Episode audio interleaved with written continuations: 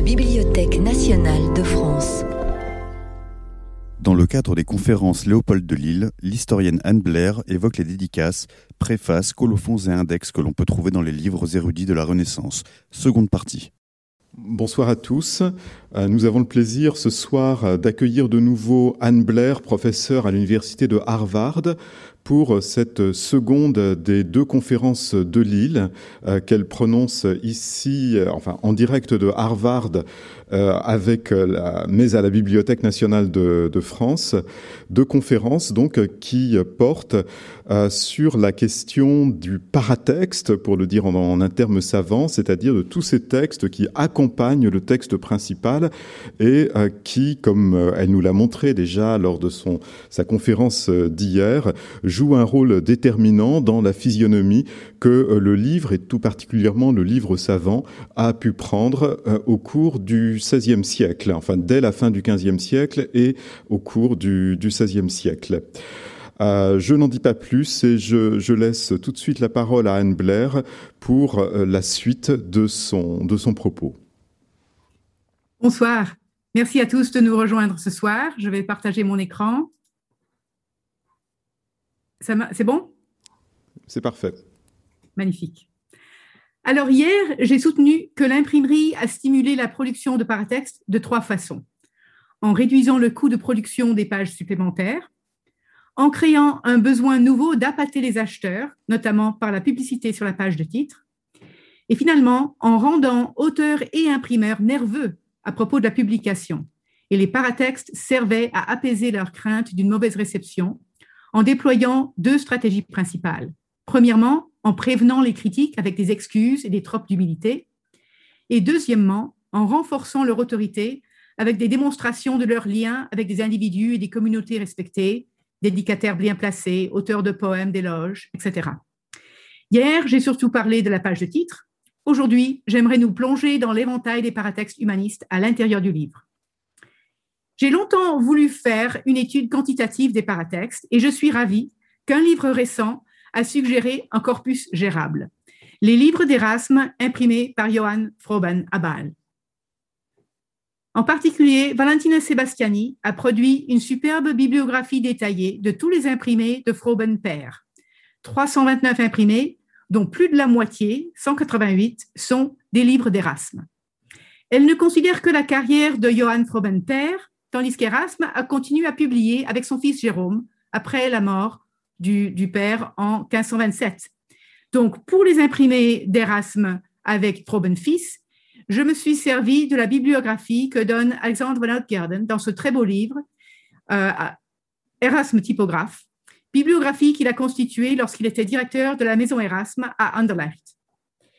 Et une troisième personne a été cruciale pour ce travail, Mariam Patton, doctorante à Harvard, qui prépare une thèse remarquable sur l'expérience de la tempéralité dans le monde de la Méditerranée orientale parmi les différentes communautés religieuses qui fréquentent cette ère entre 1450 et 1600.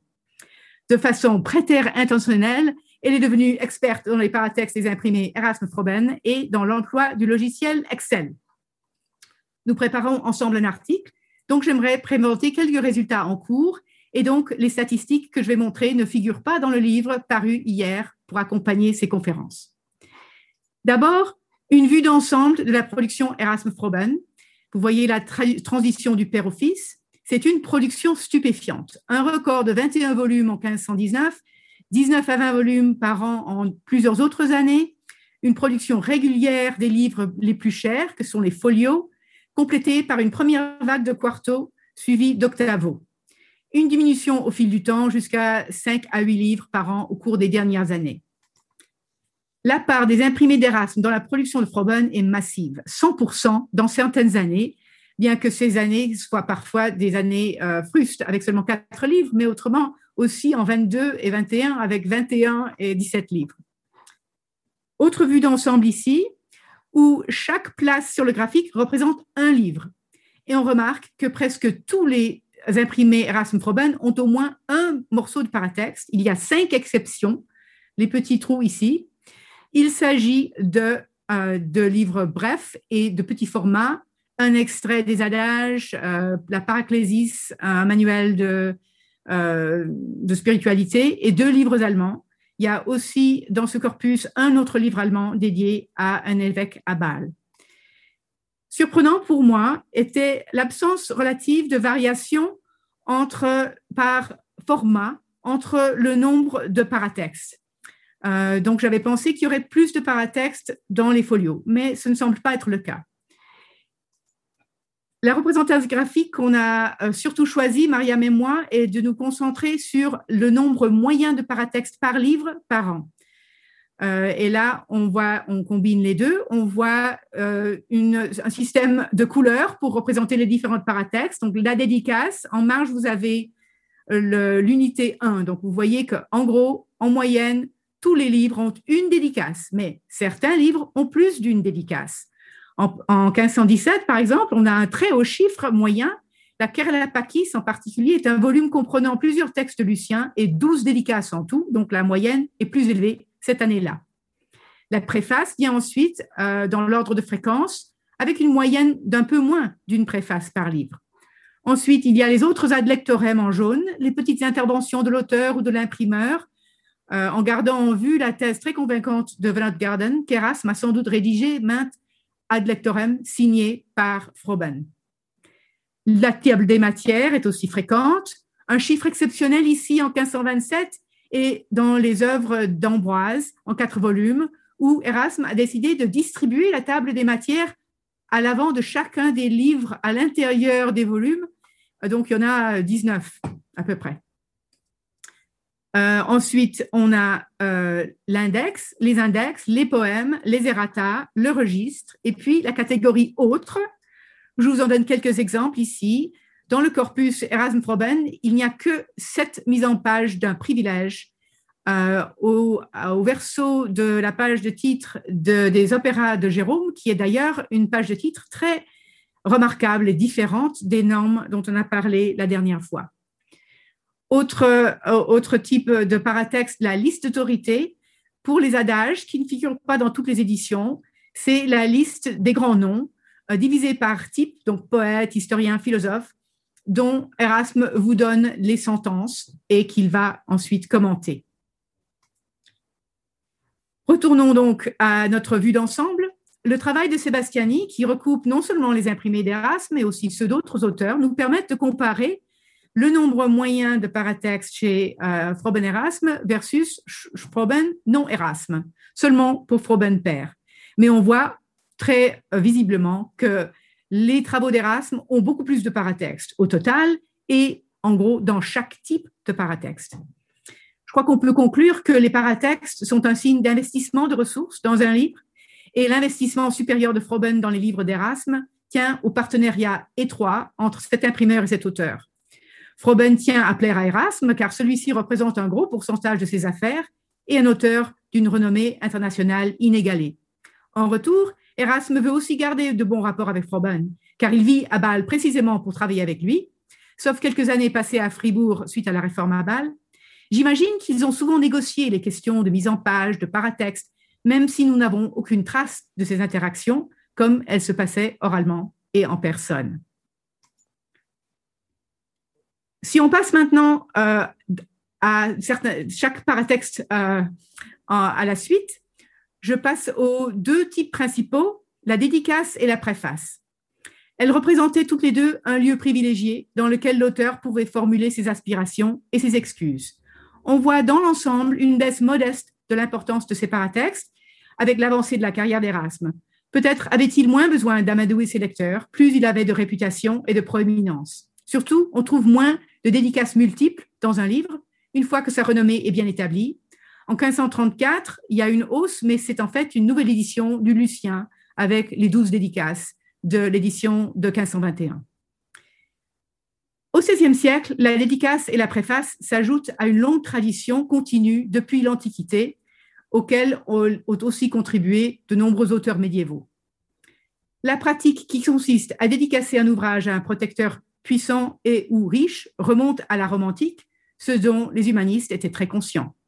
Avec la dédicace de ces géorgiques à Mécène, Virgile inspira l'invention de ce terme pour désigner un patron généreux, précisément au début du XVIe siècle. En général, on interprète les dédicaces comme des tentatives d'obtenir un soutien financier. Il est vrai qu'à l'époque, les auteurs gagnaient de l'argent difficilement par leurs manuscrits. Ils pouvaient vendre le manuscrit à l'imprimeur, mais aussi vendre ou faire don, dans l'attente d'un contre-don, des exemplaires imprimés qui leur étaient attribués par l'imprimeur gratuitement.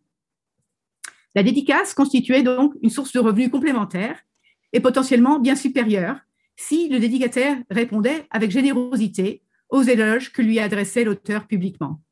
En particulier, c'était important le moment de la présentation au dédicataire par l'auteur ou par son agent d'un exemplaire spécialement soigné du livre, bien relié ou décoré, parfois même imprimé sur parchemin plutôt que sur papier. Les montants mis en jeu variaient avec la réputation de l'auteur. Dans le meilleur des cas, une dédicace était récompensée par un don financier, un objet de valeur ou bien une offre d'emploi. Les attentes habituelles restaient non écrites, variaient selon le temps, le lieu, les individus impliqués, et les auteurs qui jaugeaient mal leur situation pouvaient, au bout du compte, ne retirer aucun bénéfice de leur dédicace. La dédicace est toujours de ton optimiste, et dans les coulisses, grâce à des lettres ou des archives, on peut voir des, cas qui tournent mal. Les répercussions de l'imprimerie sur les pratiques dédicatoires demanderaient des recherches plus approfondies. On voit qu'au Moyen Âge, les dédicaces d'œuvres littéraires étaient fréquentes et servaient à des fins similaires d'affirmation du statut d'auteur, de recherche d'un patronage. Mais on peut conjecturer que l'imprimerie en amplifiait les enjeux en diffusant plus largement et de manière plus imprévisible cette expression publique de rapport humain qui se trouve au cœur du genre. La dédicace humaniste est formulée comme une lettre personnelle. On voit l'adresse ici et à la fin des bons voeux, une date, un lieu, comme pour signer une lettre et qui donne un bon, un post-quam euh, de publication. Ici, nous voyons une liste des affaires d'Erasme lorsqu'il s'apprête à retourner à Bâle après son séjour à Fribourg en 34 et elle montre une importante accumulation d'objets de valeur, des coupes et des vases en métaux précieux qui représentent des dons reçus, souvent en échange de dédicaces.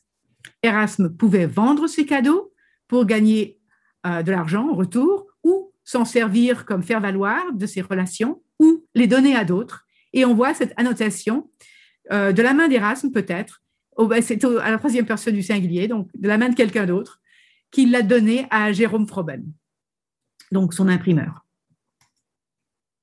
Je passe à la préface, souvent d'une envergure considérable. Ça pouvait être un mini-traité sur la noblesse du sujet, par exemple, que Mariam et moi nous distinguons des ad lectorem supplémentaires qui sont plutôt brefs formulant des excuses ou des avertissements sur des points ponctuels.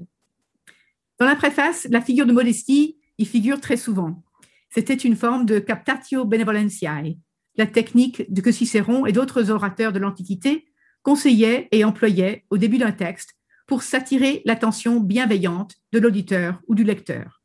Et le topos de la modestie était présent déjà au Moyen Âge euh, chez, les ecclésiastiques, surtout euh, désireux d'éviter l'accusation de vanité, mais les auteurs humanistes atteignaient de nouveaux sommets dans la mise en scène de leur réticence à publier, ironiquement au même moment où l'imprimerie garantissait à leurs textes une diffusion plus large et plus rapide que jamais.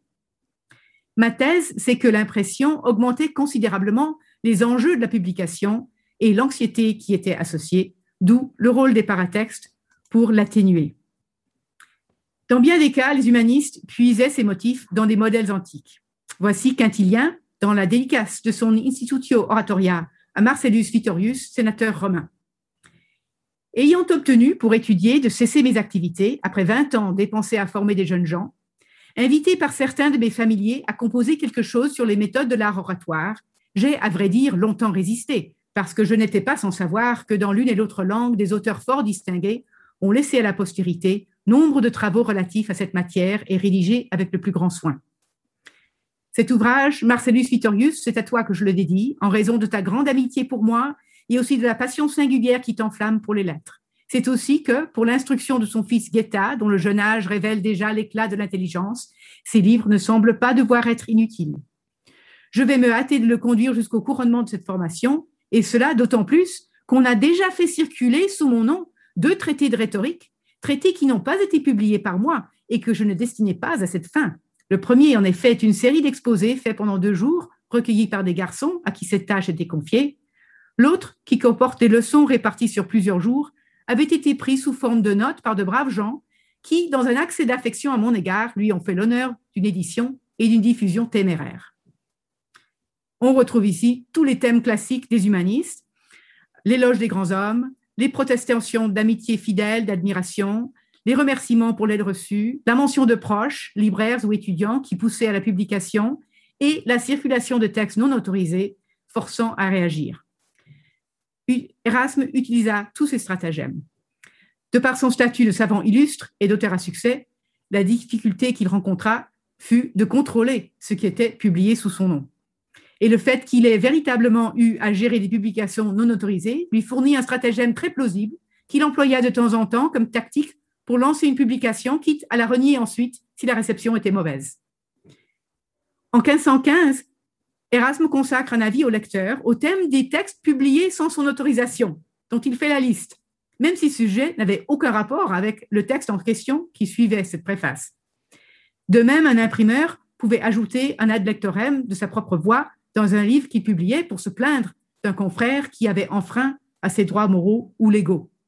Donc on voit que le pouvoir de diffusion de l'imprimé présente aussi un des meilleurs remèdes contre les abus que la nouvelle technologie rendait possible.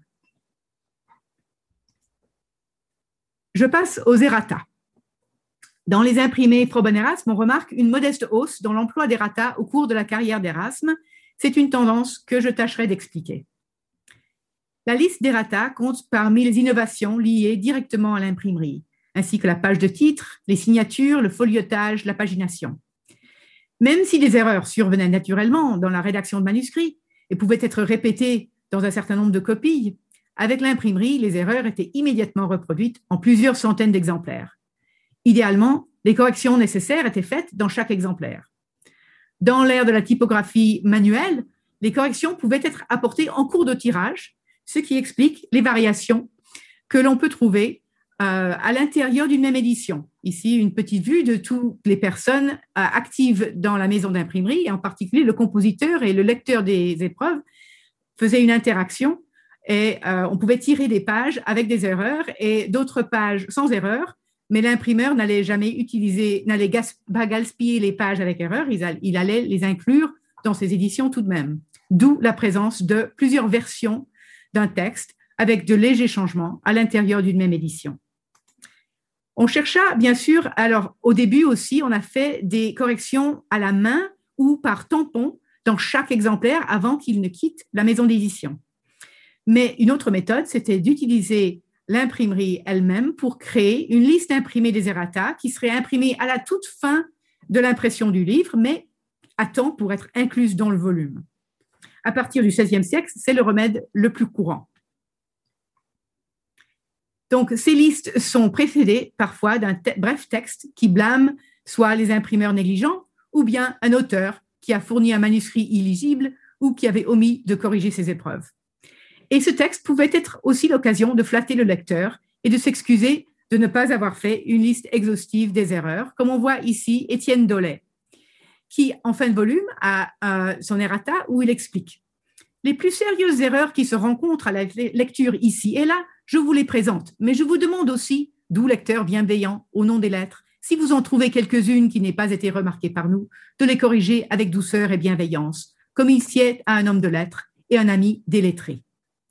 Ici, on voit quelques grosses erreurs. Varonesse pour baronesse.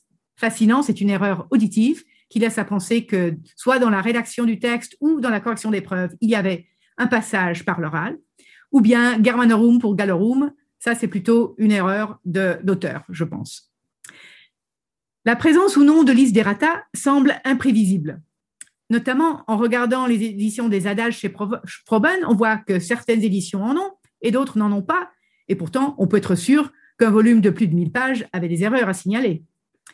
J'avance l'hypothèse qu'il y a deux conditions pratiques qui doivent être remplies pour qu'un livre comporte une telle liste. D'une part, il faut de la place pour imprimer la liste sans ajouter au nombre de cahiers dans un livre, ce qui demanderait une dépense supplémentaire de papier.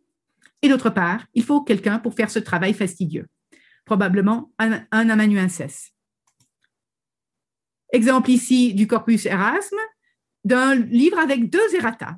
Mais on voit qu'elles elles se collent en bas de page quand il y a de la place, commodément, en fin de volume et là, en milieu de volume. Je vais parler maintenant de comment on termine un livre. Ici, c'est la première édition Froben qui imite exactement l'édition d'Ald, on a vu hier. Et ça, c'est euh, une façon de finir un livre au plus vite. On a le colophon, le registre et une petite marque d'imprimeur. Par contre, si le texte finit sur une page du cahier qui laisse plusieurs pages blanches, on peut finir le, texte de façon euh, plus lente.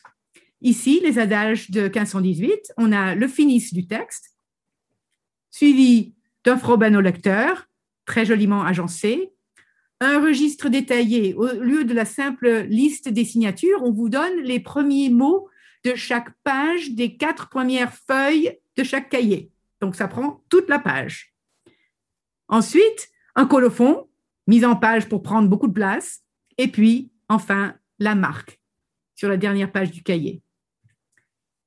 Ici, en 1523, autre édition des adages Froben, avec aussi une fin lente.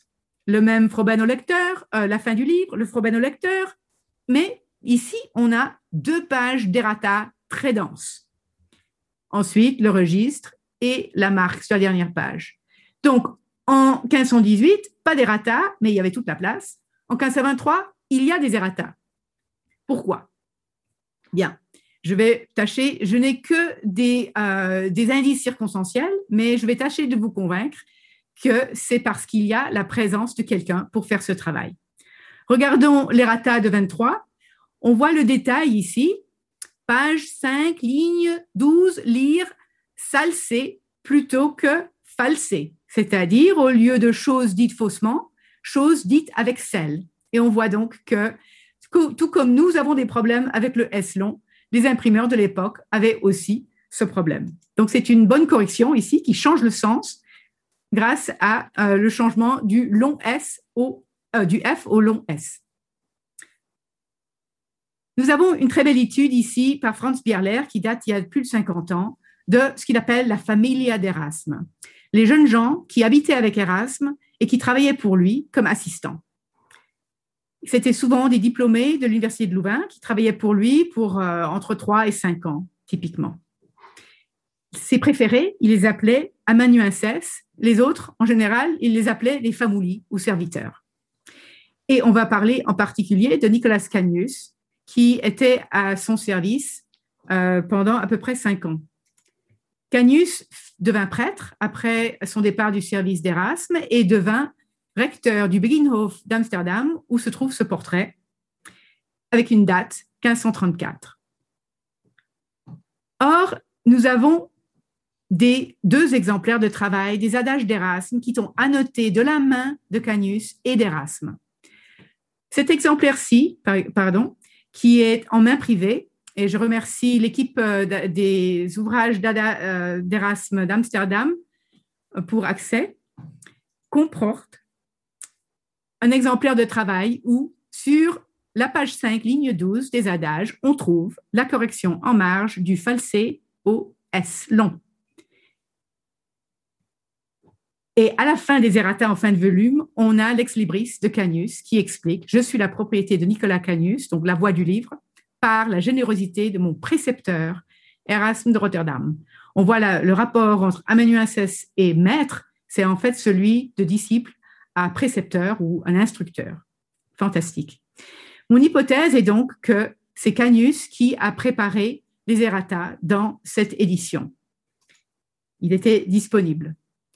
On a un autre exemplaire de travail euh, qui date de 1526, annoté lui aussi de la main de Canius dans les mêmes termes par le don du grand Erasme.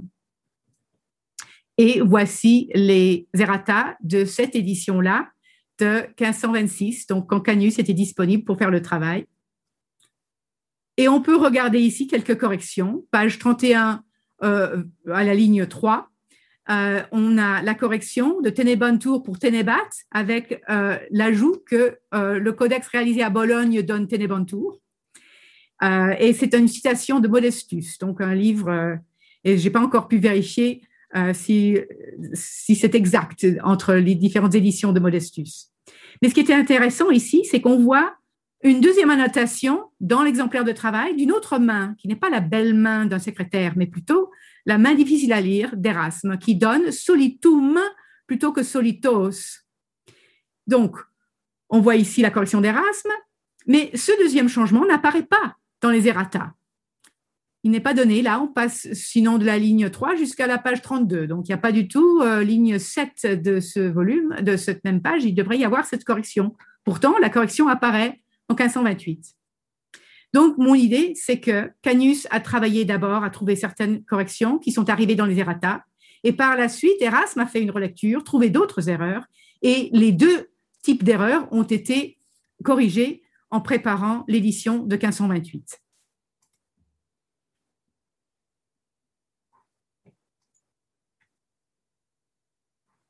Les listes d'errata sont les plus éphémères des paratextes. Elles ne sont jamais réimprimées, elles sont spécifiques à chaque édition. Mais outre leur travail de correction, il y a aussi, c'est un moment pour communiquer comme un autre au lecteur. On peut dire quelque chose euh, et faire valoir euh, une situation donnée. C'est le cas, par exemple, de l'Ecclésiastes.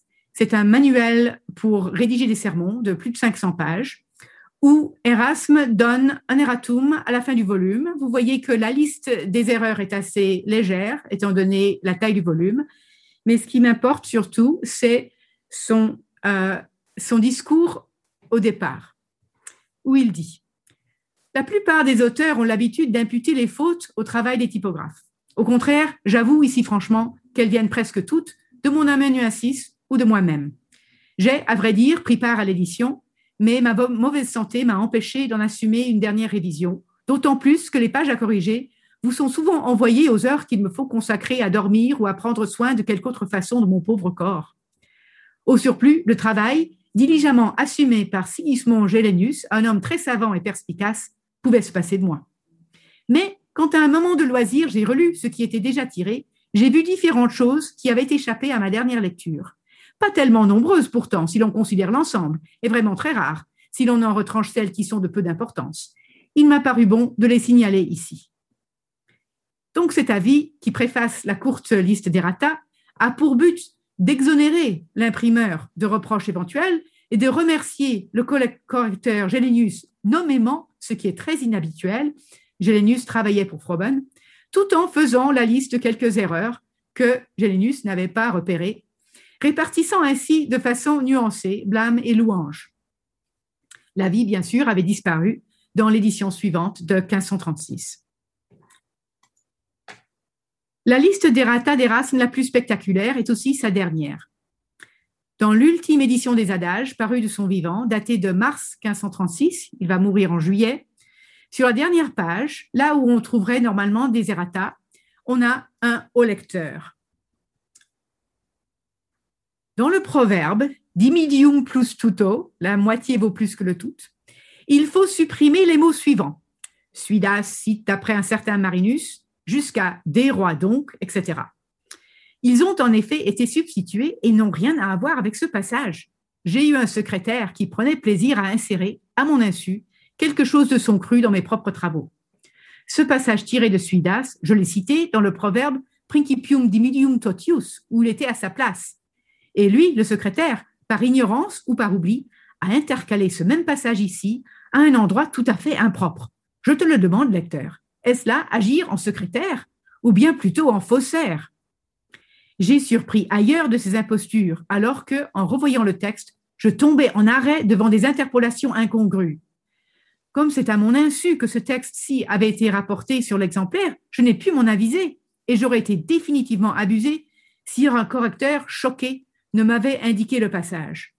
Pourvu que cet homme n'ait pas joué le même jeu en d'autres passages. Il aurait été mon ennemi mortel, qu'eût-il pu faire de pire contre moi que de me livrer par de tels rapiessages à la risée des érudits? Bon, Erasme fait ici porter la responsabilité d'une phrase parmi les cent milliers de phrases qu'il considérait placées là par erreur sur un, un assistant anonyme. Voici la phrase en question. Nous sommes dans du plus, plus tout à la deuxième page, le suidas ex marino jusqu'à regum igitur. Bon, une phrase parmi d'autres. Entrons dans l'exemplaire de travail de 1523. Voici l'adage en question et voici le passage en question. On le voit, suidas quitat ex marino quodam. Quelle est l'écriture? De ce passage. Ce n'est pas la belle écriture de Nicolas Canius, c'est l'écriture d'Erasme. Donc, que s'est-il passé? Est-ce qu'Erasme, en 1536, a oublié que c'est lui-même qui a ajouté dans cet adage ce passage, 13 ans plus tôt?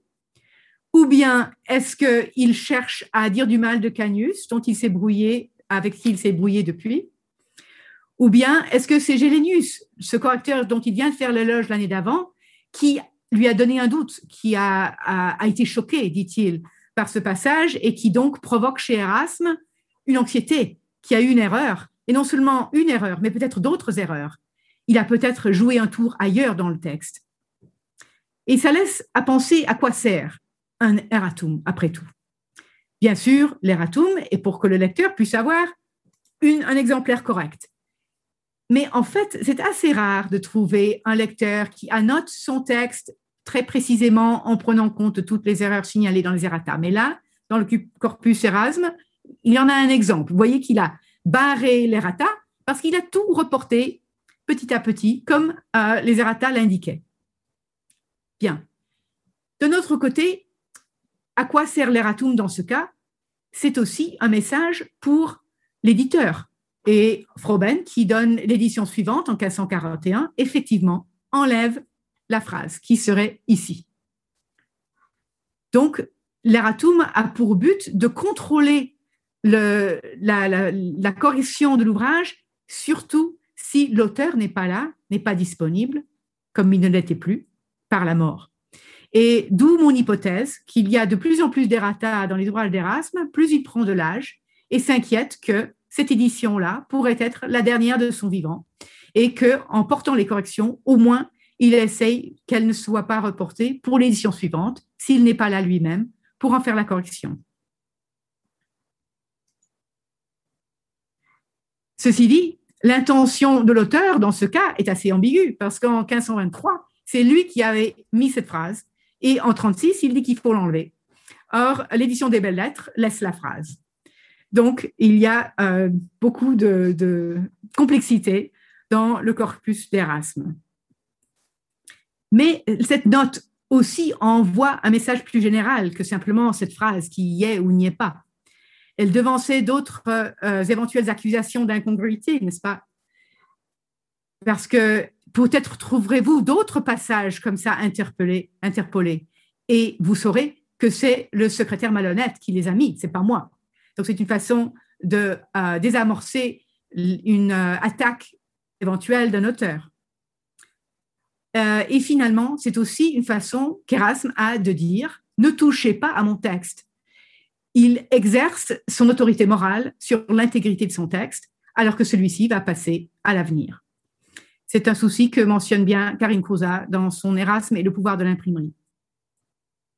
Donc, évidemment, Erasme n'a pas pu contrôler le destin des, errata, mais il a pu au moins laisser savoir que quiconque aurait la présomption d'apporter des modifications au texte irait contre sa volonté. Donc je vois là une expression de cette anxiété euh, qui vient avec la perte de contrôle que représente la publication. Bien, je passe au poème. Voici les statistiques sur la présence de poèmes rédigés par d'autres dans les éditions Erasme Froben. Donc, on voit aussi là, plutôt en début de carrière, et ici, les rééditions sont parfois aussi des rééditions de poèmes qui avaient déjà été euh, présentes dans des éditions antérieures.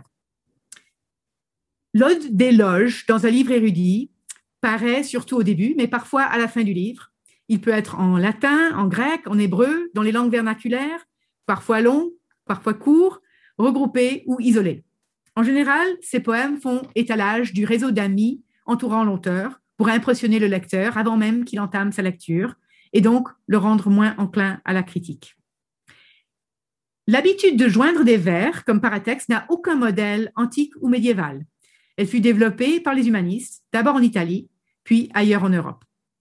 Cornelis Redick, qui a très, euh, très utilement écrit sur les poèmes que Erasme a rédigés pour d'autres, explique que la versification permettait à l'humaniste d'établir des contacts profitables, d'affirmer son importance, de faire un compliment nécessaire, de soutenir sa position dans des batailles littéraires factices abondamment médiatisées, de remplir un vide dès lors que le contenu se révélait suffisamment insuffisant pour nourrir un échange d'idées.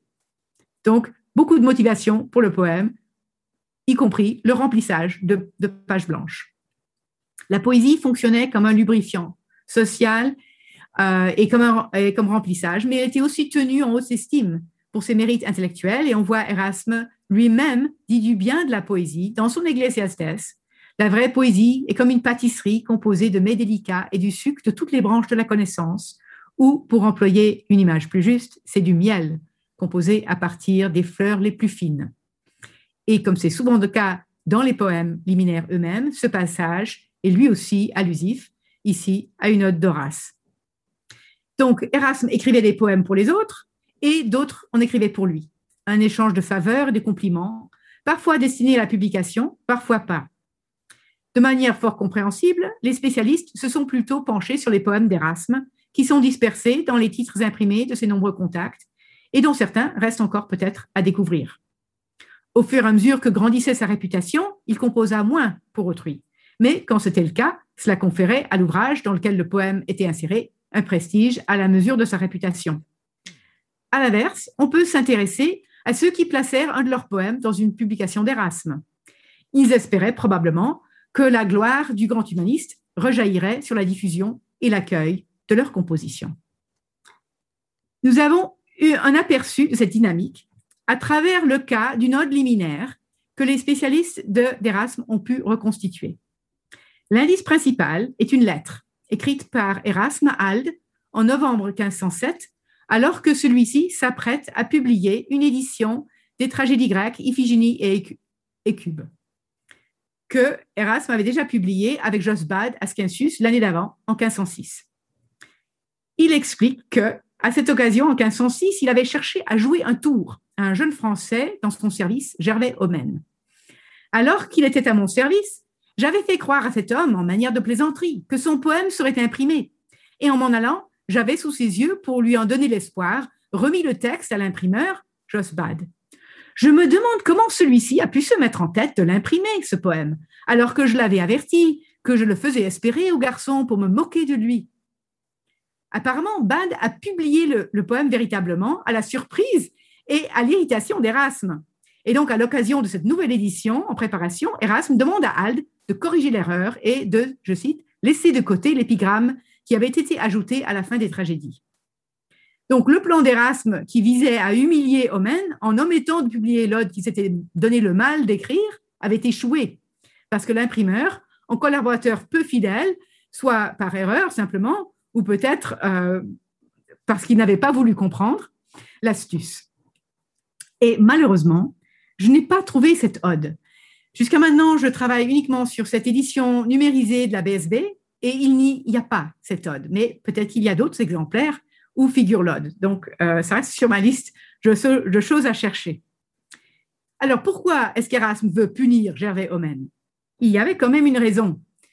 Il existe cette édition, chez Bad aussi, par Gervais Homène de Dreux, euh, de, de deux textes d'Erasme qui étaient publiés sans autorisation. Nous n'avons pas de date, mais je pense qu'on peut dire que c'est avant 1507.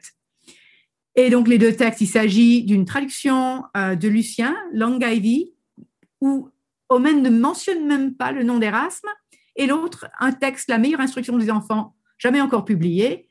Euh, il dit que c'est d'Erasme, mais il n'a pas la permission d'Erasme de publier ces deux textes.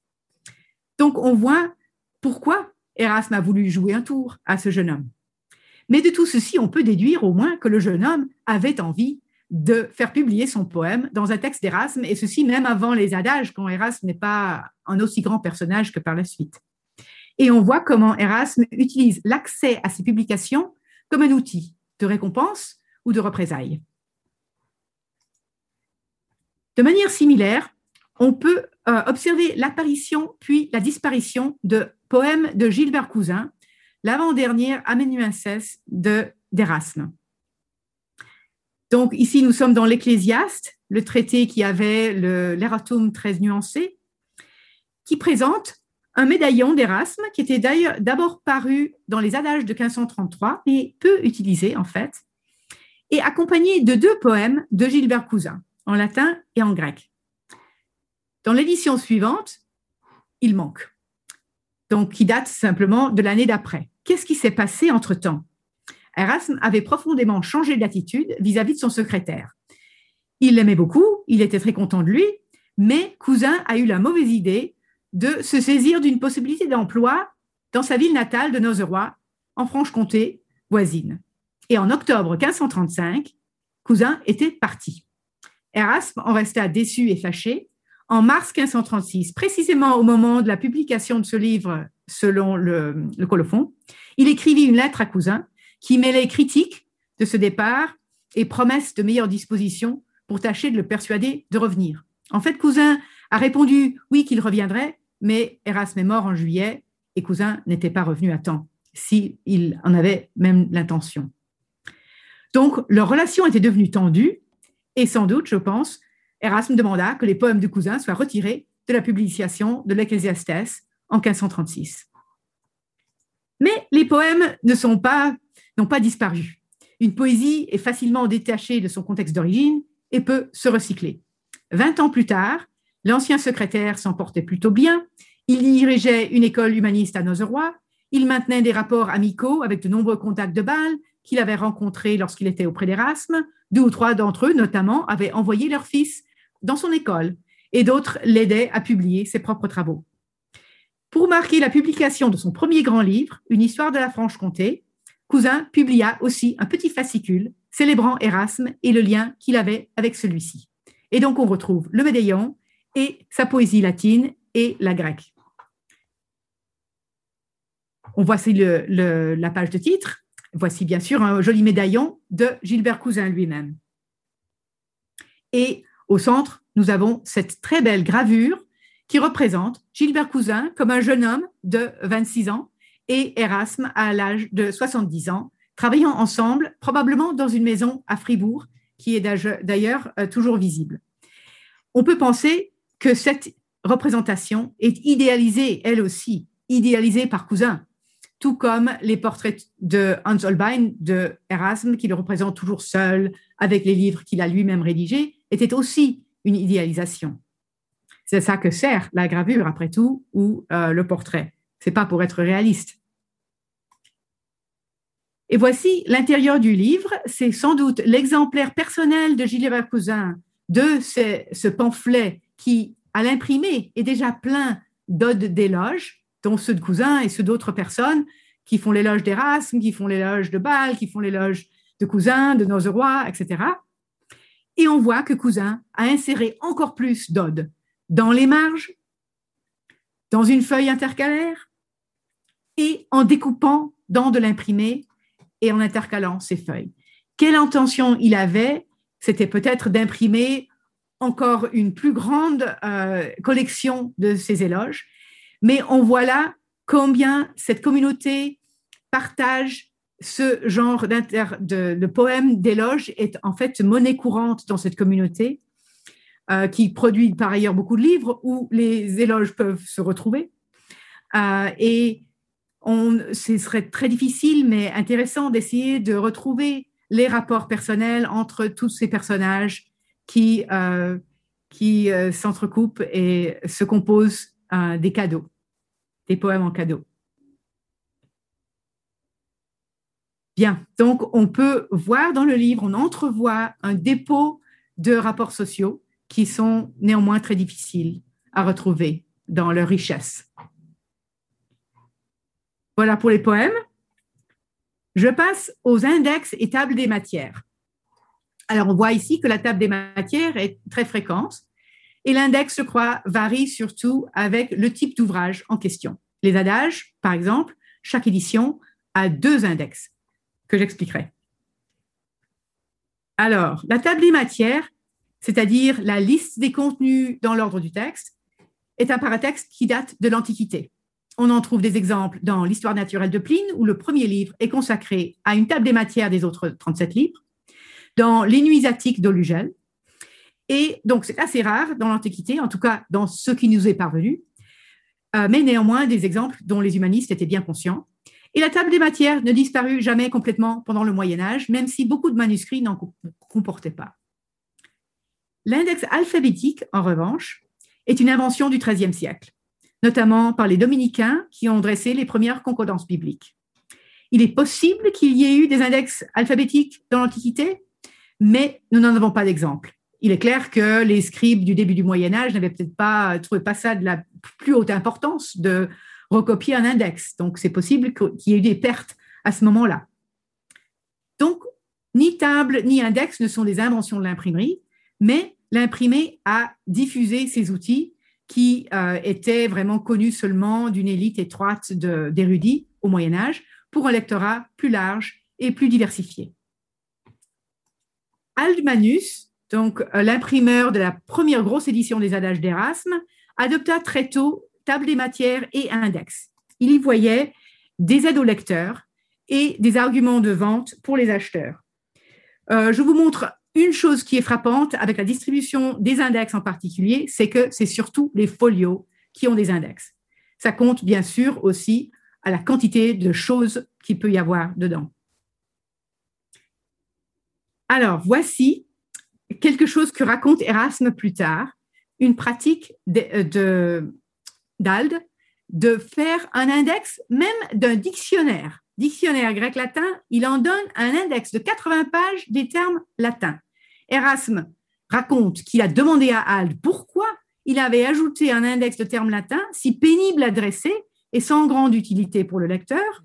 Et ce dernier répliqua que cet inconvénient avait écarté les imitateurs de l'ouvrage, c'est-à-dire dissuader les gens de faire quelque chose, d'entamer euh, sur son auditoire, sur ses ventes de ce dictionnaire grec. Cette remarque nous fait entrevoir une des raisons pour lesquelles les index des livres imprimés n'employaient pas les systèmes de référence connus au Moyen Âge, qui étaient indépendamment de la mise en page de chaque manuscrit, mais qui étaient par livre ou numéro de chapitre. Ce serait bien commode aussi, ce serait un index qui servirait pour toutes les éditions imprimées. Mais non, pour l'imprimeur, l'index doit servir pour cette édition précise, seulement par numéro de page, pour que vous vouliez acheter cette édition pour avoir l'index ou pour avoir l'index accru, amélioré euh, ou supplémentaire qui est produit dans une édition ultérieure. Donc, de façon, euh, la routine, c'est que l'index imprimé fait référence à une édition spécifique par numéro de page ou de folio. L'index favorisa un nouveau genre littéraire, cher aux humanistes, la miscellanée. Un texte, c'est-à-dire très long, souvent, et délibérément désordonné. Les auteurs des miscellanées vantent les plaisirs offerts par la diversité et l'imprévisibilité de la matière telle qu'elle apparaît et qu'on la rencontre à la lecture. Évidemment, ces imprimeurs savent qu'il y aura un index alphabétique à la fin du volume qui servira au lecteur qui cherche quelque chose plutôt que de chercher simplement le plaisir de la diversité. Et les adages d'Erasme sont un splendide exemple d'une telle miscellanée qui a eu un très grand succès commercial. Donc on sait qu'Ald aime les index dès le début et lorsqu'il publie en 1508 le premier, la, première édition des adages avec plus de 3000 adages, alors que l'édition d'avant en avait 800, il introduit deux index impressionnants de 26 et 20 pages respectivement et qui ouvrent le livre, même avant la dédicace. Ici, le premier index, qui est un index alphabétique des adages selon le mot-clé de l'adage, souvent le premier mot, mais pas toujours. Euh, et on voit que c'est une forme d'alphabétisation caractéristique du Moyen Âge, c'est-à-dire c'est par les deux premières lettres, en gros, et ensuite dans l'ordre de l'apparition du livre. Donc vous voyez, on passe de 13, 52, 73, 67, n'est-ce pas? Et Froben, quand il fait sa première édition autorisée, il va réalphabétiser ça de façon plus stricte, plus moderne, on dirait.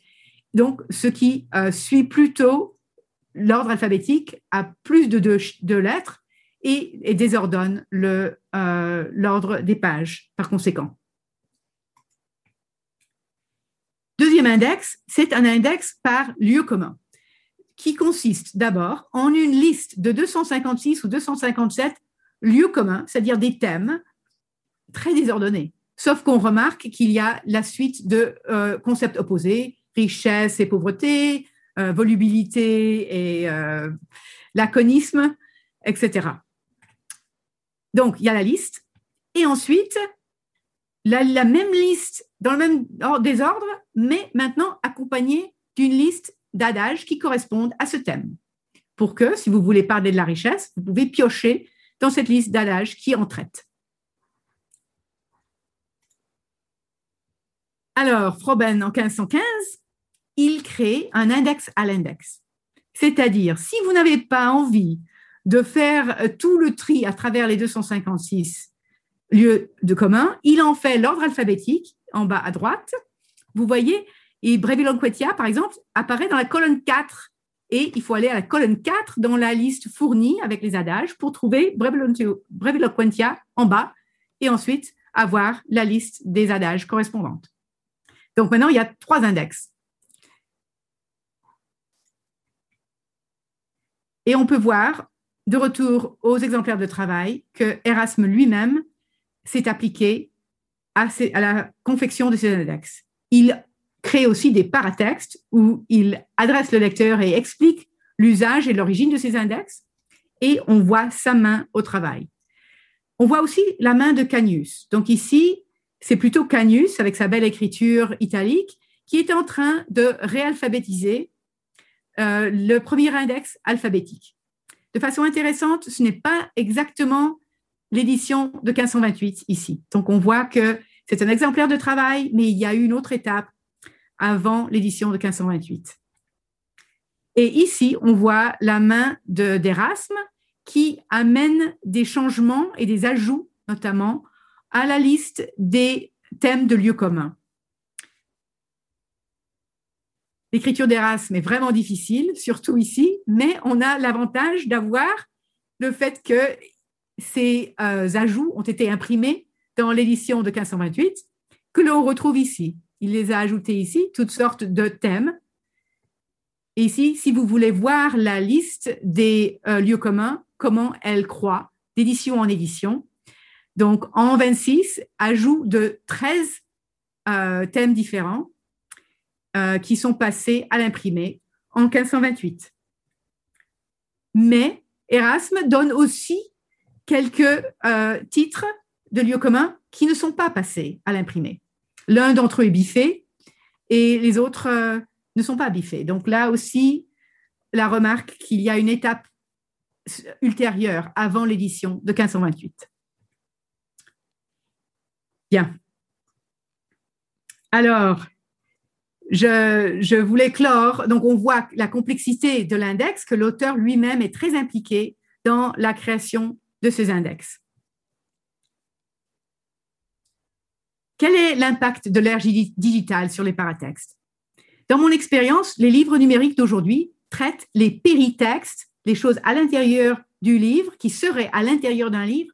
Ils les traitent de façon très séparée du texte lui-même. C'est-à-dire que vous devez chercher à faire à, trouver d'ailleurs des remerciements ou bien l'index ou euh, la préface, elles ne viennent pas coller avec le texte parce que le texte vient par petits bouts que vous allez télécharger typiquement. Donc d'une façon, le numérique est en train de ruiner le rapport paratexte-texte dont on a l'habitude avec le livre imprimé. Et d'un autre côté, l'épitexte, dont avait parlé euh, déjà Jeannette il y a 40 ans, foisonne de nouveaux, euh, nouvelles formes avec les médias sociaux, etc. Donc, on parle de livres, etc. L'épitexte bourgeonne. Ça, il y a énormément de possibilités là pour l'étude. Mais je trouve que la numérisation, en fait, nous ouvre les yeux sur tous les paratextes des livres imprimés de l'époque moderne, qui ne sont jamais sous copyright et qui sont très souvent disponibles sur Gallica ou bien Eurara ou euh, la BSB. Et on entrevoit, comme euh, j'ai fait mention euh, à la fin de ma présentation d'hier, tout un chantier s'ouvrir parce qu'on peut apprécier le paratexte dans son contexte d'origine. Par opposition aux collections plus tardives qui ont choisi les meilleures dédicaces, les meilleures préfaces d'Erasme ou d'Aldmanus, par exemple. Nous avons des éditions avec traduction très récentes. Si on voit le paratexte dans le, livre d'origine, on voit à quel point il est lié à d'autres paratextes et euh, combien il y a de mystère et de complexité et d'ingénuité dans ce monde de l'époque moderne. Donc, je veux clore en euh, rendant hommage aux institutions qui rendent possible l'accès euh, à tous ces ouvrages, que ce soit en face à face, comme nous aimons tous avant tout, mais sinon aussi par la numérisation euh, par leurs soins de conservation, par le catalogage, par l'interprétation qu'on donne euh, les spécialistes du livre. Ce sont les bibliothèques euh, qui étaient très importantes aux, érudits du XVIe siècle et qui le sont à nous aussi. Je leur souhaite une très longue vie. Merci, je vais clore mes remarques ici, mais comme hier, je me réjouis d'avoir une conversation avec Jean-Marc Châtelain et avec les personnes qui veulent utiliser le chat pour poser des questions.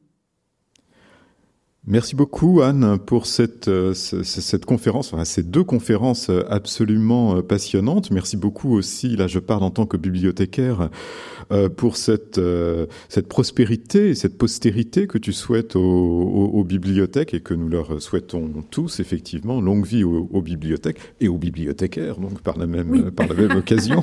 voilà.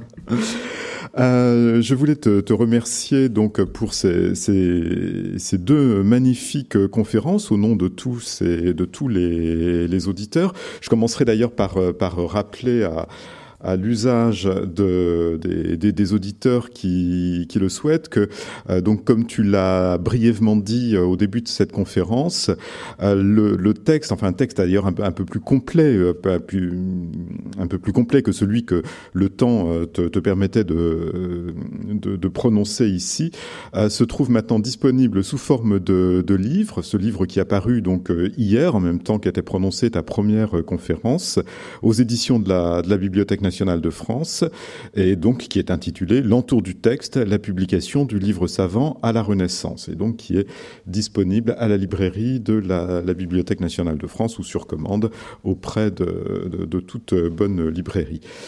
Euh, si je te remercie aussi, c'est parce que je, trouvais extrêmement plaisante. Euh, euh, non seulement passionnante dans son, dans, son, dans son propos, mais très plaisante aussi dans sa forme, cette promenade à l'intérieur du, du, livre. Et au fond, pour rester dans ce, dans ce monde de, de, la, de la Renaissance, euh, je me disais que tu nous conviais finalement à entrer dans une sorte de théâtre d'anatomie où, euh, sous la conduite du, démonstrateur, en l'occurrence de la démonstratrice plutôt, le, le, corps du livre se trouve disséqué, soigneusement disséqué, de manière à mettre en lumière et analyser chacune de ses parties constitutives. Donc un exercice de, dissection euh, qui euh, me semble très utilement rappeler que le texte et le livre sont des réalités évidemment très, très étroitement liées, on l'a bien entendu dans, dans ces conférences, mais en même temps, euh, n'en reste pas moins des réalités qui ne se superposent pas entièrement. Il ne suffit pas euh, d'avoir un texte pour, euh, pour faire un livre. le texte est au fond ce qui nous livrerait, on pourrait dire peut-être la, la pensée de l'auteur dans une forme de nudité, tandis que le livre est ce qui vient habillé, enfin je ne sais pas si tu serais d'accord avec cette, cette image, mais c'est celle qui me venait à, l'écoute de, te, de, tes paroles, le livre est finalement ce qui vient habiller cette nudité de la pensée pour lui donner, euh, une, euh, pour lui donner la possibilité de se produire en société, de, de devenir décente euh, en quelque sorte, et de, de se produire en société. De sorte que les parties d'un livre, c'était hier que tu, tu rappelais l'existence de cet ouvrage collectif qui s'appelle, qui est intitulé Book Parts, donc les, les parties de, de livres. En, français, ça, ça ne passe pas très très bien, mais euh, à, la lecture, enfin à l'audition de tes, de tes conférences. On comprend bien, bien davantage ce que cela signifie, et notamment que ces parties de livres ne sont pas à prendre au sens logique ou rhétorique des partitions euh, du, du discours, des partitions de la pensée et de, de l'expression littéraire, mais qu'elles sont euh, les éléments euh, du, du vêtement graphique et typographique, les éléments de cet habillage social de la pensée euh, celui du, livre. Au fond, on pourrait faire un jeu de mots en disant que le livre, c'est une livrée. Euh, voilà. Et euh, c'est une livrée, c'est-à-dire que c'est un, costume. Et en tant que que Costume, il mobilise dans sa confection un certain nombre de savoir-faire, il engage aussi des responsabilités dont tu nous as montré, je crois, assez clairement qu'elles elles sont celles de l'auteur, bien sûr, euh, mais elles ne sont pas que celle de, l'auteur. Euh, tu le montrais dans le cas, je crois, d'Erasme avec beaucoup de, force. Erasme intervient, mais aussi euh, le typographe, mais aussi euh, les, serviteurs, ou en tout cas le secrétaire, euh, voilà, même dans une répartition des rôles qui est parfois extrêmement problématique. On aura peut-être l'occasion d'y revenir. Euh, voilà, mais en tout cas, donc il y a, il y a là tout un ensemble de, savoir-faire qui déborde celui de l'auteur pour s'ouvrir aussi à, ceux des gens du livre eux-mêmes jusque dans la confection des index, qui peut être soit le fait d'un auteur, soit le fait d'un correcteur ou d'un collaborateur en tout cas. Et puis je disais costume aussi parce que comme comme tout costume finalement, et parce que tout costume euh, est finalement affaire de coutume, un costume et coutume, eh bien tu nous montres bien que euh, cette construction du livre par euh, par partie, euh, toute cette machinerie du livre relève relève bien d'une histoire. Et je crois que de ce point de vue, la, la, conclusion que tu faisais en revenant sur la différence entre le livre dans sa forme d'objet matériel imprimé et dans sa forme d'objet matériel virtuel, puisqu'il y a aussi une matérialité du virtuel, euh, sont, sont bien des, des entités qui euh, supposent des usages euh, quelque peu différents et donc euh, des usages qui sont ancrés dans un, temps et un, un, espace, bref, qui, qui appartiennent à, à, une histoire. Donc je, je voulais te, te, remercier très, très vivement pour ces, ces conférences et puis revenir peut-être sur un certain nombre de, de points point particulier. Alors moi j'avais quelques questions à te poser, mais je vais laisser la priorité aux questions que, qui apparaissent sur le chat. Euh, notamment, alors je prends cette question d'une euh, spectatrice euh, du, des conférences. Est-ce qu'il existe des cas où ceux qui étaient chargés de faire les listes des ratas étaient embauchés plutôt par les imprimeurs les plus importants? Excellente question. En fait, les errata ne sont jamais crédités à quelqu'un. De temps en temps, on voit les index disant c'est l'index d'un tel. Euh, et, dans les cas où je sais qu'un tel a fait un index, je ne sais pas du tout, je ne sais rien sur le dit un tel. Donc, le nom en lui-même n'aide pas énormément si c'est pas quelqu'un dont on sait quelque chose. Mais malheureusement, les errata, je n'ai jamais vu un erratum, euh, enfin les errata dire par qui ils ont été dressés. C'est pas pour dire que c'est pas possible, mais je n'en ai pas fait connaissance. Effectivement, je pense qu'on pourrait payer quelqu'un. Oui, oui. Bien sûr, si vous, surtout si vous publiez en, en grec ou en hébreu, c'est très important d'avoir un correcteur qui connaisse ces langues. Et c'était d'ailleurs euh, un, un, grand souci pour quelqu'un comme Froben de maintenir, d'avoir sur place à, à, à, sa disposition des experts en langue, en langue difficile et rare, disons. Effectivement. Donc, euh, oui, il me semble qu'il devait pouvoir les payer. Et puis, d'ailleurs, le lecteur, le correcteur à l'intérieur de la maison d'imprimerie était quelqu'un qu'on embauchait pour faire exactement cela. Voilà, il faisait peut-être aussi d'autres choses. Mais euh, d'ailleurs, il y a un très beau livre de Grafton, Correction um, and Culture in, in, Renaissance Culture, que je vous conseille, qui parle vraiment de, de cette, uh, tous les enjeux, les gens. Et, et, là, il se fonde sur les archives Plantamoret, parce que c'est très rare qu'on puisse voir vraiment euh, une belle archive d'un imprimeur de cette époque. Et euh, Plantamoret, c'est le l'archive le, principale qui nous voilà, reste. Pour, pour, pour, nos, pour nos auditeurs qui ne connaissent pas forcément les, les archives Plantin Moretus, donc c'était euh, magnifique un ensemble d'archives, comme tu le dis, qui est conservé à Anvers. Euh, et donc pour tous ceux d'entre nous qui n'ont pas euh, visiter déjà la, la, maison Plantin, le musée Plantin à, à Anvers, euh, on devrait trop conseiller de, de, faire cette visite dès qu'effectivement il sera euh, plus facile de traverser les, les frontières.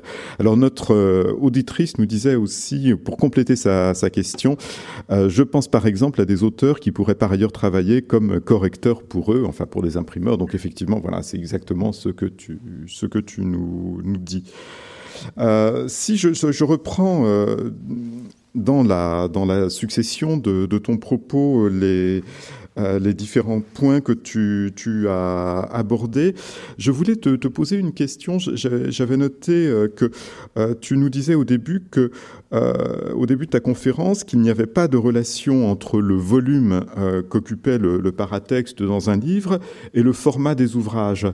Et euh, tu, as, tu as dit que c'était une chose qui t'avait surprise dans la mesure oui. où tu tu avais a priori le sentiment que qui disait une folio disait paratexte beaucoup plus abondant. Mm -hmm. Quelle est la raison pour laquelle tu, tu étais amené au départ à, à faire cette hypothèse? Est-ce que oui, oui c'est peut-être une hypothèse fausse de toute façon, mais je pense euh, l'idée c'était que un, un, un livre cher sera plus luxueux et on peut y investir davantage de voilà de d'enjolivure, mmh. euh, plus de papier, etc. C'est un thème qui m'intéresse pas mal. J'ai cité quelque chose la dernière fois, disant que certains imprimeurs, en tout cas dans certains contextes, voulaient de gros livres parce que ça faisait bien.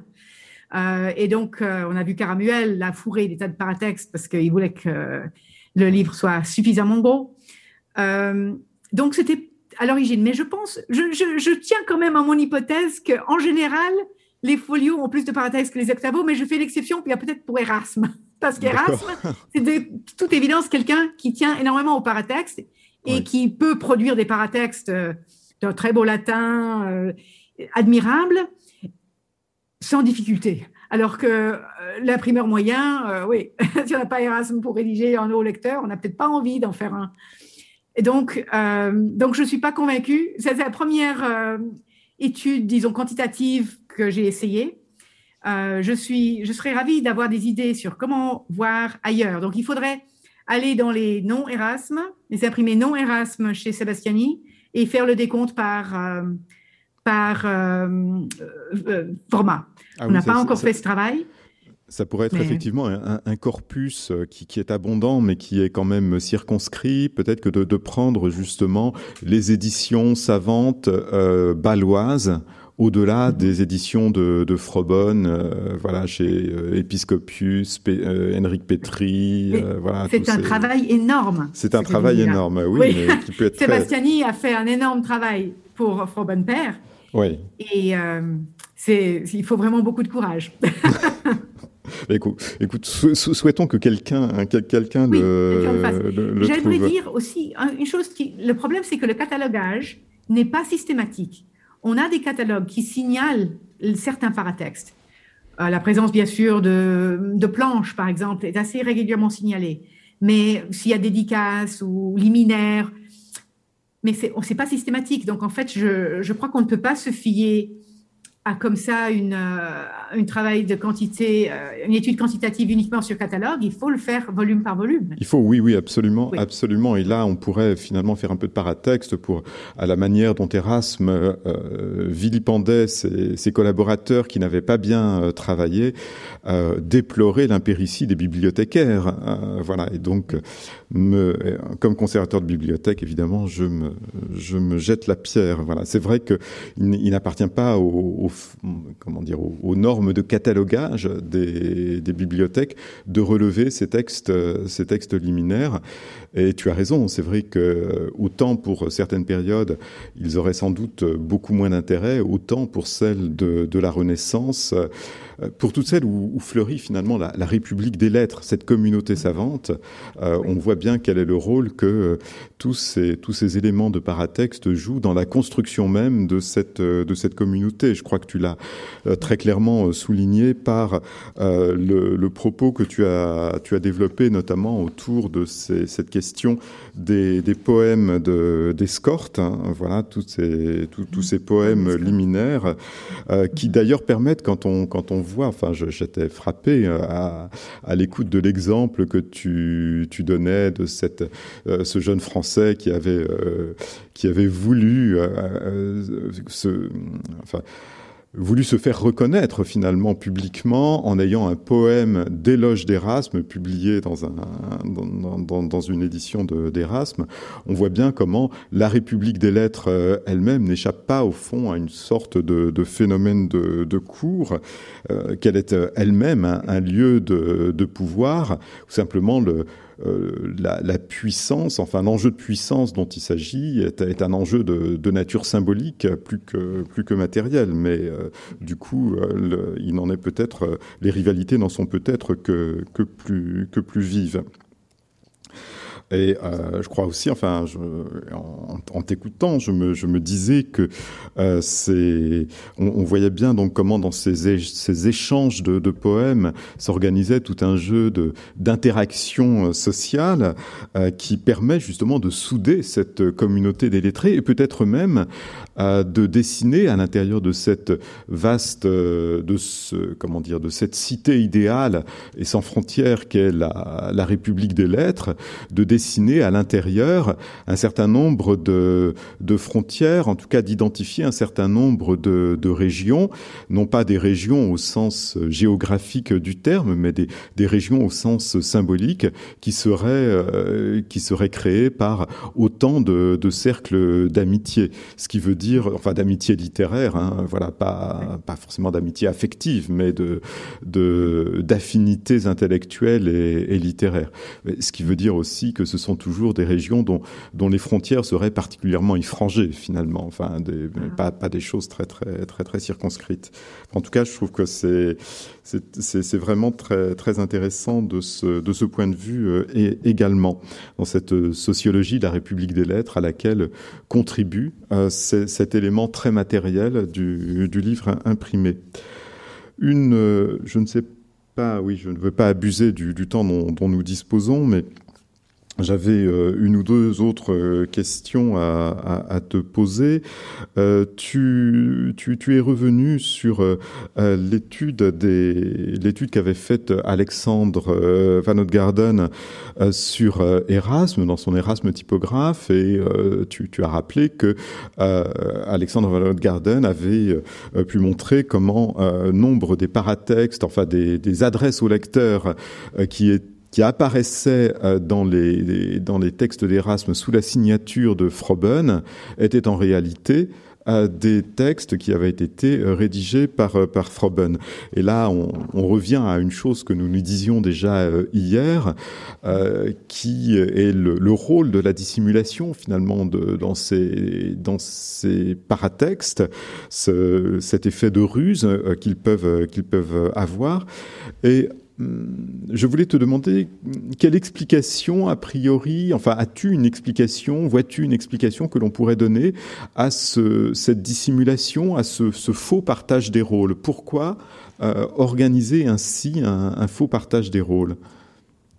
Merci, oui, c'est une très bonne question. Et d'ailleurs, je pense que je suis très convaincue par l'argument que donne Alexandre Van Garden, que, évidemment, Erasme a adoré son temps chez Ald. Il en parle beaucoup dans un adage en particulier, euh, Festinadente. Et il essaye de retrouver un rapport avec un grand imprimeur humaniste, parce que lui est un grand humaniste. Et donc, Proben, c'est un, petit imprimeur balois avant que, que n'arrive Erasme. Et le rôle d'Erasme, c'est de l'élever et d'en faire un grand imprimeur humaniste, ce qu'il est devenu après tout. Mais en fait, grâce à Erasme en particulier, parce qu'apparemment Froben ne parlait pas le latin ou pas bien du tout.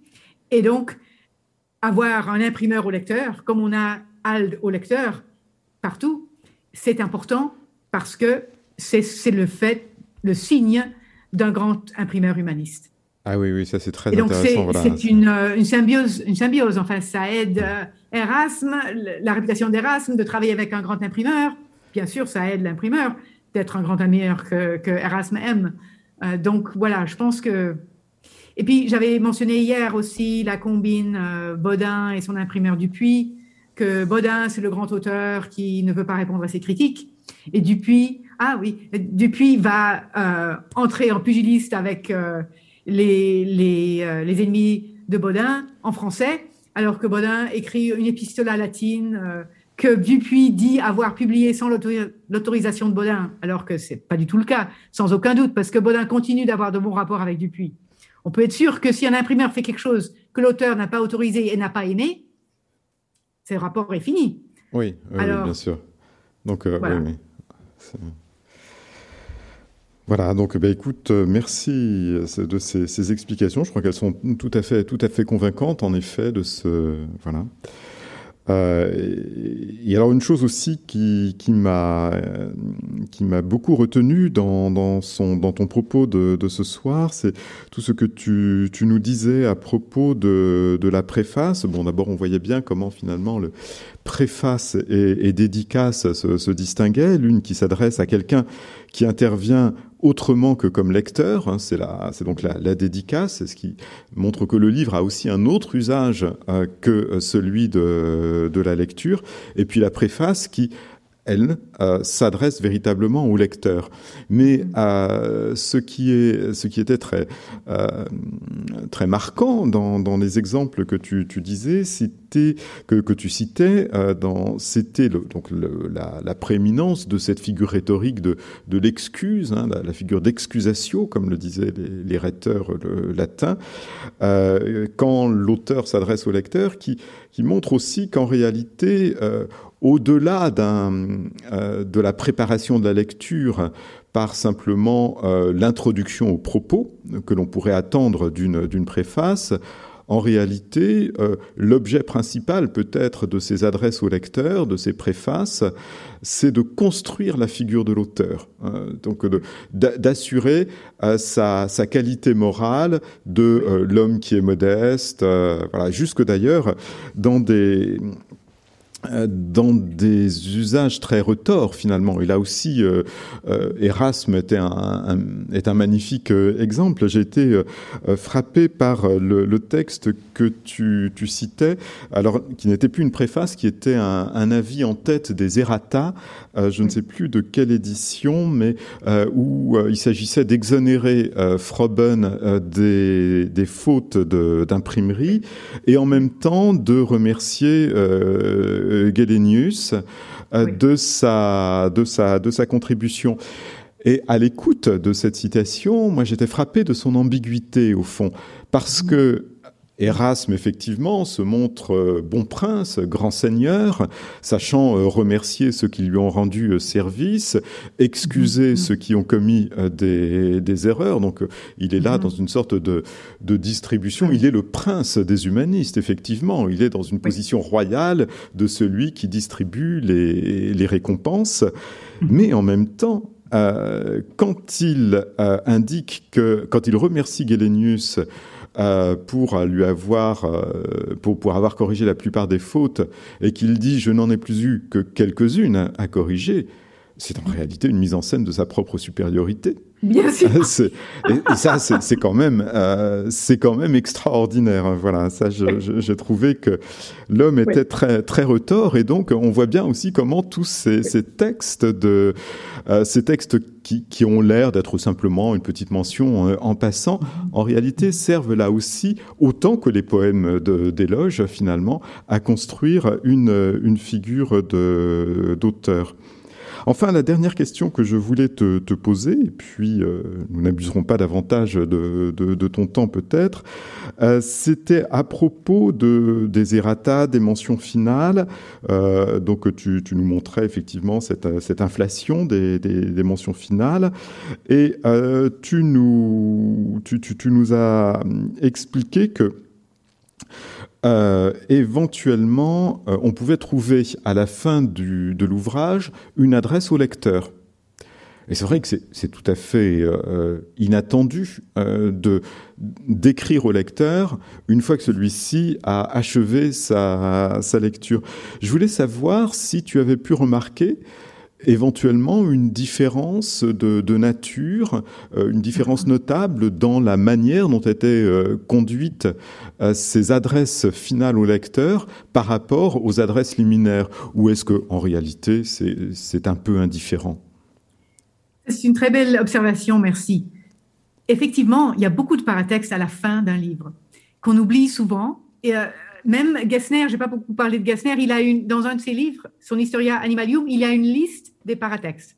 Ben, il oublie la moitié des paratextes qui sont à la fin du livre. Il en donne quelques-unes, mais euh, plusieurs sont, sont manquants. Donc, il me semble que le paratexte est aussi un acte de remplissage. Et quand on arrive en fin de volume et qu'on se rend compte qu'on a un certain nombre de pages blanches, qu'est-ce qu'on en fait? Et Gessner, c'est un expert à fourrer là des lettres, des extraits de sa bibliothèque Universalis, euh, des tas de choses. De temps en temps, il en, ajoute tellement qu'il se retrouve dans un nouveau cahier et qu'il doit de nouveau expliquer que pour ne pas laisser des pages blanches gaspillées, il va vous donner encore quelque chose. Donc, le, haut lecteur en fin de volume, je pense souvent, c'est quelque chose qui, euh, traîne ou bien qui est euh, fourni parce qu'il y a l'occasion de dire quelque chose. Mais c'est une belle question s'il y a une différence. Évidemment, ce n'est pas la présentation de la dignité du sujet, de comment lire le livre. Ça, c'est les, thèmes caractéristiques de la préface au, milieu au, début de volume. Et en fait, on a réservé, Mariam et moi, le terme de ad lectorem pour tous ces autres petits hauts lecteurs qui sont éparpillés un peu partout souvent, comme la note là euh, chez Caramuel disant voilà il nous a manqué des cahiers, etc. Donc chaque fois que, mais c'est vrai que elles ont en commun d'avoir cet aspect métatextuel mhm. qui, qui, met en scène ou qui parle du processus euh, ou de la correction ou bien. Mais oui, donc c'est une bonne question que je devrais étudier davantage s'il y a des thèmes choisis qui, qui, euh, qui se, se, trouvent précisément dans les paratextes de fin de volume. Ceci dit, on trouve aussi des dédicaces en fin de volume. Et donc, euh, une, une, histoire que je raconte dans le livre, que je n'ai pas, dont je n'ai pas parlé ici, c'est Conrad Gessner qui, qui rate sa dédicace euh, à la reine d'Angleterre parce que c'est une deuxième édition d'un livre illustré d'oiseaux et que, d'une part, c'est une deuxième édition. Euh, les, premiers dédicataires sont morts, exécutés pour trahison, mais encore en plus, il fourre la première dédicace dans le dernier cahier du livre, avec la dédicace à la reine au début et puis la dédicace antérieure à la fin. Pourquoi il l'a fait Je pense qu'il avait des pages blanches, mais c'était évidemment insulter la reine qui ne lui a rien donné. Donc voilà, euh, on, voit, et ça on le sait par euh, les archives en anglais, euh, en Angleterre, qui disent que voilà, Monsieur a demandé d'avoir les frais de courrier payés pour le volume. et puis qu'on lui donne trois sous pour, pour payer le courrier, alors qu'évidemment, il attendait une récompense importante. Donc, là, je crois que la dédicace en fin de volume, il y a des poèmes aussi en fin de volume, euh, des poèmes d'éloge typiquement. J'ai trouvé des... chez Gessner, on trouve des tas de choses, des poèmes faisant l'éloge du mariage de la fille, du dédicataire défunt. On, voit toute la communauté et, et les rapports qui, jaillissent à différentes parties du volume. Mmh il en parle assez explicitement, ce qui est, ce qui est formidable.